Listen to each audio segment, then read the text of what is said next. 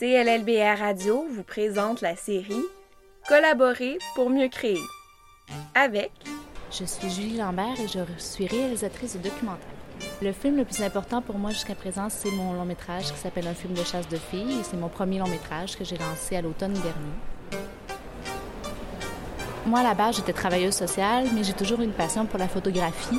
Et puis, à un certain moment, mon métier de travailleuse sociale euh, il me manquait quelque chose. Il me manquait le côté créatif. Donc, j'ai décidé de partir un peu plus dans la photographie et tranquillement, le vidéo est arrivé.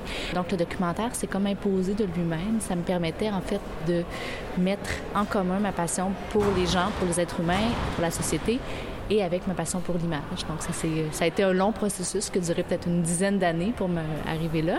Mais maintenant, j'y suis et je me sens, je me sens très bien. J'ai l'impression que tout ce que j'ai fait avant, en fait, ben, sert à ce que je fais maintenant.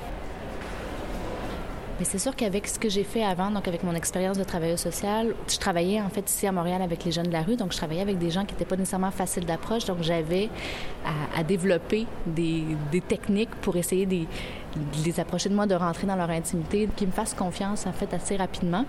Et c'est ce que je vois maintenant je le transpose au personnage que je décide d'inclure dans mes documentaires. Donc, euh, cette promiscuité-là, en fait, je réussis à aller la chercher assez rapidement. Les gens euh, ont réussi euh, c'est pas, des techniques, mais c'est juste un sentiment de confiance qui s'installe rapidement, ce qui fait que ça m'ouvre une belle porte pour pouvoir aller dans les, émotions, dans l'intimité des gens. En fait, ce qu'il faut arriver à faire, c'est qu'on travaille avec des gens qui ne sont pas habitués aux caméras. Donc, ce qu'il faut arriver à faire, c'est leur faire oublier cette caméra-là pour que devant la caméra, c'est leur personnalité réelle qui ressort. Donc ça, c'est quand même un autre beau défi. Donc il faut bien s'entourer des gens aussi sensibles à ça. Et mais c'est avec, c'est ça, en prenant euh, avec le temps. Il faut passer beaucoup de temps avec elles pour voir. Puis qu'à un moment, ça, se fait tout seul finalement. Quand on a les bonnes personnes avec nous, euh, les gens rapidement oublient la caméra et on se retrouve avec euh, à pouvoir être vraiment dans leur vraie vie sans qu'il y ait de mise en scène en fait et sans sentir que la caméra est là finalement.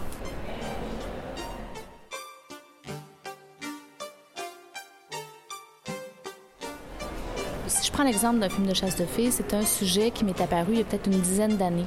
Donc, euh, je m'étais rendu compte qu'il y avait de plus en plus de femmes qui allaient à la chasse au Québec. En fait, je m'étais déjà à la base rendu compte qu'il y avait des filles qui chassaient au Québec, ce que je savais pas. Et c'était un sujet qui, qui je trouvais intéressant parce que moi, j'étais montréalaise végétarienne. Et euh, je me suis retrouvée par hasard en Gaspésie à l'automne, dans pleine saison de chasse. J'ai vécu un énorme choc culturel. Et bon, j'avais des amis chasseurs qui m'ont fait à qui j'ai fait assez confiance pour goûter la viande de bois et pour entendre leur histoire et pour essayer de comprendre pourquoi ils faisaient ça. Puis là, avec les yeux, les chasseurs, quand ils parlent de la chasse, ils t'en parlent pendant des heures et des heures avec les yeux qui brillent. Fait que je me suis dit, il y a quelque chose de plus là-dedans. Donc, j'ai eu la curiosité de foncer euh, dans mes peurs, de, vouloir aller plus loin. Donc, effectivement, c'est un, sujet tabou, mais c'était à la base un sujet tabou pour moi. Puis en faisant le film, j'avais envie juste de moi passer par le processus de me dire, euh, ben, justement, j'ai envie d'être curieuse, de comprendre de comprendre ce qui se passe là et ben, de le rendre à l'écran pour que les gens aussi, qui étaient comme moi à la base, ben, puissent comprendre un peu ce qui se cache derrière, derrière ça. Je pense qu'en documentaire, c'est un peu ce qu'on souhaite faire, en fait, c'est d'ouvrir euh, les œillères ou bon, de, permettre, en fait, euh, avec le cinéma, que les gens puissent vivre quelque chose de nouveau, puissent voir une nouvelle réalité, puissent découvrir. Euh, il y a différents niveaux à ça.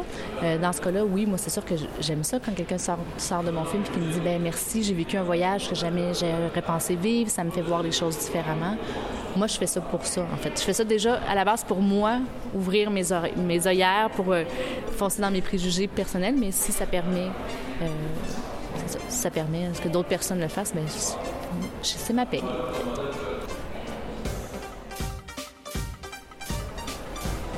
Je dirais pas que c'est une vie de sacrifice, c'est une vie de passion. Euh, les cinéastes que je connais et moi-même, on ferait pas autre chose, en fait. On fait ça parce qu'on aime ça et on travaille, on compte pas le temps qu'on travaille. Et quand je travaille, je travaille pas, en fait.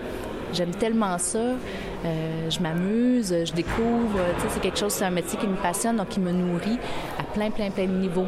Des fois un peu moins dans le frigo, mais sinon, euh, juste de voir, euh, de pouvoir présenter mon film partout au Québec, de voir les gens qui en ressortent les yeux brillants.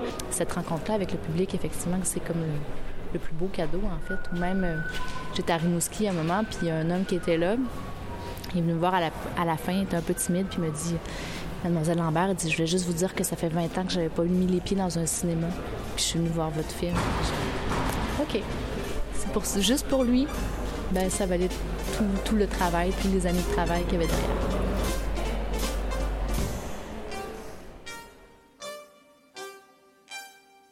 C'était une autre édition de la série Collaborer pour mieux créer. La trame sonore de CLLBR Radio est une création de Boundary et ce podcast, une réalisation d'Élise Madé. Visitez cllbr.com pour des articles de fond, des podcasts ou des articles d'opinion. cllbr.com, collaboration média.